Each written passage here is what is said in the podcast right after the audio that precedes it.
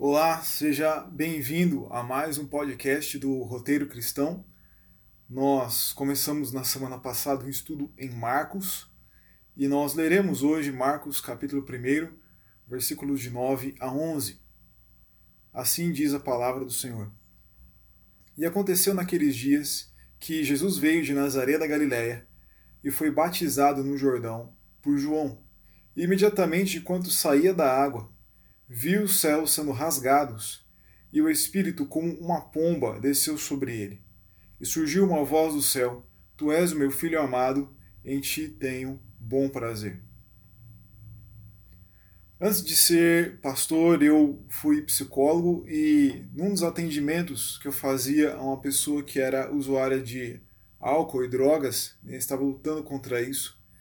Essa pessoa estava indo bem e certo dia chegou ali então para atendimento e disse: Olha, eu acabei com tudo, acabei com tudo, pus tudo a perder, não tem mais jeito.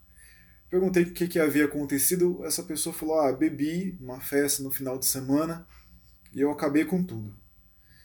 E isso trouxe grande aflição para essa pessoa porque a bebida e as drogas tinham realmente destruído boa parte das coisas que ele lutou para conseguir. Era uma pessoa que tinha um bom negócio, mas perdeu o seu negócio por não dar conta devido ao uso de álcool e drogas. A mulher tomou os filhos e foi para a casa dos pais. Né? Ele também havia perdido a própria casa, estava morando com os pais naquele momento da sua vida. E o álcool e as drogas colocaram tudo a perder. Às vezes, os erros da nossa vida põem as coisas a perder. Uma palavra impensada pode destruir um relacionamento, uma atitude errada pode pôr fim à carreira, e o pecado pode nos levar certamente à condenação, como a Bíblia diz que sempre nos leva à condenação. Então, nós precisamos tomar cuidado, porque há muitas coisas que nos afastam de Deus, nos afastam das pessoas ao nosso redor, nos afastam do reino de Deus. Justamente para isso, esse texto nos mostra que o Filho de Deus nos faz filhos de Deus. O Filho de Deus nos faz filhos de Deus. Nos dias em que João batizava, nós vimos isso na semana passada, Jesus veio de Nazaré da Galiléia. Galiléia fica ao norte ali de Israel, e Nazaré era uma cidade pequena, uma cidade que não era bem valorizada para a época de Jesus. Um dos primeiros discípulos de Jesus, chamado Natanael, perguntou: "Pode ver alguma coisa de Nazaré?" Então Jesus ele é o Cristo o Messias que vem de um lugar improvável.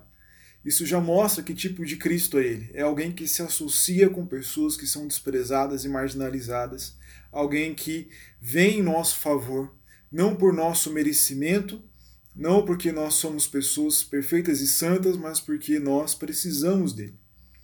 E todo mundo estava sendo batizado por João no Rio Jordão. E esse era um batismo, como nós vimos na semana passada, para arrependimento e para o perdão dos pecados. Agora, se como o apóstolo Paulo fala, Jesus não tem pecados, por que, que Jesus ele foi então é, ser batizado por João no Rio Jordão? Porque Jesus estava nos representando ali. É o mesmo motivo pelo qual ele foi para a cruz. Por que, que ele foi para a cruz? Ele foi para a cruz para tomar o nosso lugar, sofrendo a condenação pelos nossos pecados. Da mesma forma, o batismo Jesus tomou o nosso lugar para receber a purificação que vinha sobre aqueles que estavam sendo batizados. Essa purificação do batismo, ela representa o lavar com água, que era uma coisa que acontecia no Antigo Testamento, né? no livro de Levítico, nós temos essa ideia do purificar os sacerdotes, todos os outros é, membros do povo de Deus ali com água, e isso também nos traz a ação de se lavar e purificar o nosso corpo. Não que o batismo em si tenha esse poder, mas o batismo representa esse lavar que nos vem pelo sangue de Jesus Cristo, derramado na cruz em nosso favor. E também Tito fala sobre, Paulo fala lá em Tito sobre o lavar regenerador do Espírito Santo. Então, o batismo de Jesus simboliza que ele está nos representando ali, nós que vamos fazer parte do corpo de Cristo pela fé em Jesus, para recebermos então essa purificação. Isso mostra que esse batismo ele é dado àqueles que creem em Jesus e todos aqueles que pertencem né, ao povo que crê em Jesus. Algumas igrejas batizam crianças e isso simboliza a ideia de que a continuidade da aliança lá do Antigo Testamento também continua no Novo Testamento. Né? Essas igrejas que fazem isso, elas tendem a entender que, como Paulo diz lá em Colossenses, no capítulo 2, o batismo tomou o lugar da circuncisão e como a circuncisão era dada ali no começo da infância, as crianças hoje também têm que ser batizadas. Sei que há muitas igrejas que não entendem dessa forma, mas apenas para explicar essa questão de que há uma aliança que é passada ali para os pais, né, pelo batismo e também pelos filhos pelo batismo. O que, que isso importa para você mesmo que você não seja de uma igreja como essa? De que o batismo está ligado a uma aliança. E Jesus veio para satisfazer essa aliança. Ele veio para nos inserir numa nova aliança. O batismo simboliza que nós participamos de uma nova aliança. Isso tem, quer dizer que nós temos um relacionamento com Deus. Mas se o pecado nos afastava, por que, que o batismo então simboliza isso? Por, por aquilo que acontece no texto aqui. Né? Então, o pecado nos afastava de Deus, mas aqui, o segundo texto, o batismo de Jesus nos aproxima de Deus. Por quê? Porque quando Jesus estava sendo batizado, se diz ali que ele viu os céus sendo rasgados. E Marcos é o único dos evangelhos que usa essa expressão rasgados. E é a mesma expressão que ele usa aqui, ele usa também lá no templo, quando Jesus ele morre, se diz que o véu do templo foi rasgado de cima a baixo. Que véu era esse? O véu que estava ali entre o lugar que era o lugar mais santo do templo, né, o santo, santo dos santos, né, ou lugar santíssimo, dependendo da tradução da Bíblia, e todo o resto do templo. Por quê? Porque só podia passar por esse véu, entrar nesse lugar aí, o santo dos santos, ou lugar santíssimo, o sumo sacerdote, apenas uma vez ao ano. O véu então, trazia simbologia aí de que havia uma separação que deveria ser respeitada. Você não podia entrar quantas vezes você quisesse nesse lugar. Mas agora o santo dos santos está acessível a nós. O véu foi rasgado porque Jesus Cristo morreu por nós na cruz. E essa morte, ela é a morte do Cordeiro que vem nos trazer a salvação, o perdão dos nossos pecados. E, e, o livro de Hebreus nos diz então que nós devemos ser ousados, corajosos, entrar no Santo dos Santos para desfrutar dessa intimidade com Deus. Como? Buscando a Deus em oração, buscando a Deus na leitura da palavra, buscando a Deus no culto a Ele e numa vida de intimidade com Ele. Então, se você não tem desfrutado de plena intimidade com Deus, procure essa salvação em Jesus Cristo. Se você já crê em Jesus Cristo, procure viver uma vida de intimidade com Deus, porque Jesus trouxe a liberdade de nós entrarmos na presença de Deus, porque em Jesus, o Filho de Deus, nós somos feitos filhos de Deus também. Então, vá até Jesus e também vá até o Pai, porque Jesus rasgou ali o véu que nos separava da presença de Deus. Mais do que isso, o próprio Deus agora habita em nós. Porque quando Jesus estava sendo batizado, ele viu os céus sendo rasgados e o espírito como uma forma semelhante à forma de pomba, né? ele não havia se transformado numa pomba, nem havia encarnado numa pomba, ele vem ali como que parecendo uma pomba dos céus, ele vem até Jesus e desce sobre ele. A crença da época de Jesus é que o Messias, né, o Cristo, esse rei salvador, que viria trazer o reino de Deus, seria alguém cheio do Espírito Santo, para batizar outras pessoas com o Espírito Santo. João no texto que nós vimos na semana passada, até disse: Eu batizo vocês com água, mas virá aquele que batiza com o Espírito Santo. Então Jesus ele nos traz esse batismo do Espírito Santo. Sei que há muitas igrejas que trazem essa marca né, do Espírito Santo como sendo o batismo, a pessoa batizada no Espírito Santo como uma pessoa que fala em línguas ou faz alguma outra coisa, mas de modo geral na Bíblia o que nós vemos como marca de todo cristão né, isso pelas cartas, isso também pelo final do livro de Atos, é a presença de um caráter semelhante ao de Jesus, ou de uma pessoa que vive ali na presença de Deus. Isso tem tudo a ver com esse texto, que nós estamos vendo hoje. Por quê? Porque nesse texto que nós estamos vendo hoje, uma voz do céu termina essa cena toda do batismo dizendo para Jesus: Tu és meu filho amado, em ti tenho bom prazer. Isso é uma referência a Isaías 42, versículos de 1 a 7. Ali se diz que há um servo que é o filho escolhido de Deus. A palavra amado e escolhido de Deus muitas vezes são correspondentes no Antigo e Novo Testamento. Ele é o filho escolhido de Deus para quê? Para trazer ali a palavra de Deus para o povo. Se diz lá: Esse é meu servo, o meu escolhido, em quem a minha alma tem prazer. Jesus é o Filho amado no qual Deus tem prazer. E ele veio para quê? Para trazer a palavra de Deus a todos aqueles que eram no povo de Deus. Mas Isaías 42 diz que não apenas o povo de Israel receberia a palavra de Deus, mas todos os povos da terra receberiam a palavra de Deus. Então, nós que somos brasileiros somos o cumprimento dessa profecia, porque Jesus trouxe a sua palavra para todos os povos, ele faz isso através da igreja. Isaías 42 também diz que Jesus não veio destruir, mas ele veio em paz. E de fato, ele veio até morrer por nós na cruz, para nos reconciliar com Deus e nos fazer filhos adotivos de Deus. Isso tudo, Isaías 42 diz, vem como parte de uma nova criação. Porque Deus ali é apresentado como Deus Criador.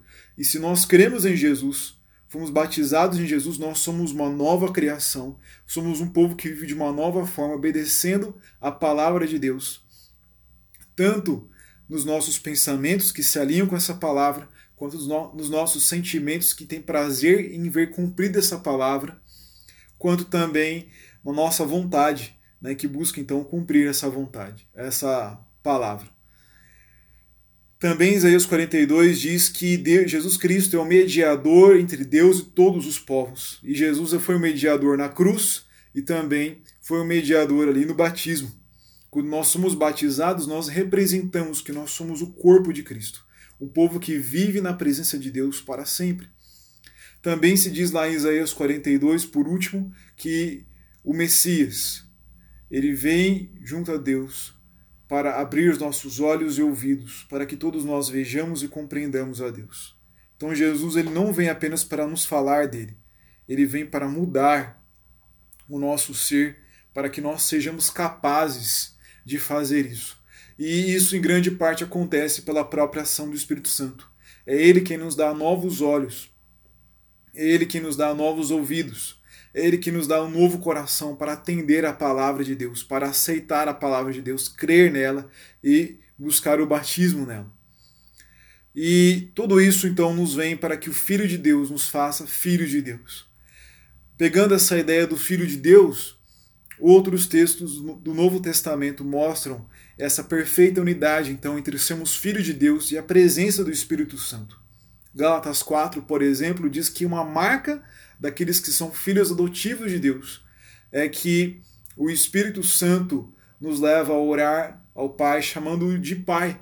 Uma ideia de intimidade com Deus, uma ideia de que nós somos filhos de Deus. E Gálatas 4, 7 diz que se nós somos filhos, cheios do Espírito Santo, nós também somos herdeiros. Herdeiros do quê? Do reino de Deus, do paraíso que Jesus está trazendo para essa terra, da renovação de todas as coisas da nova criação, como eu falei sobre Isaías 42, versículos 1 a 7.